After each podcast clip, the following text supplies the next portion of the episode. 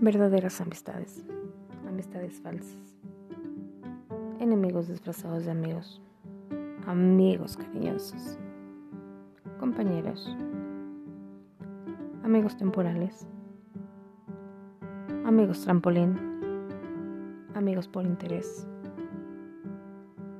amistades a distancias que son para toda la vida, amigos que se vuelven familia y familia que no quieres ni de amigos. ¿Qué amistades has tenido tú? ¿Con cuáles te identificas? ¿Cuáles no quieres volver a tener? Cuéntanos y escúchanos.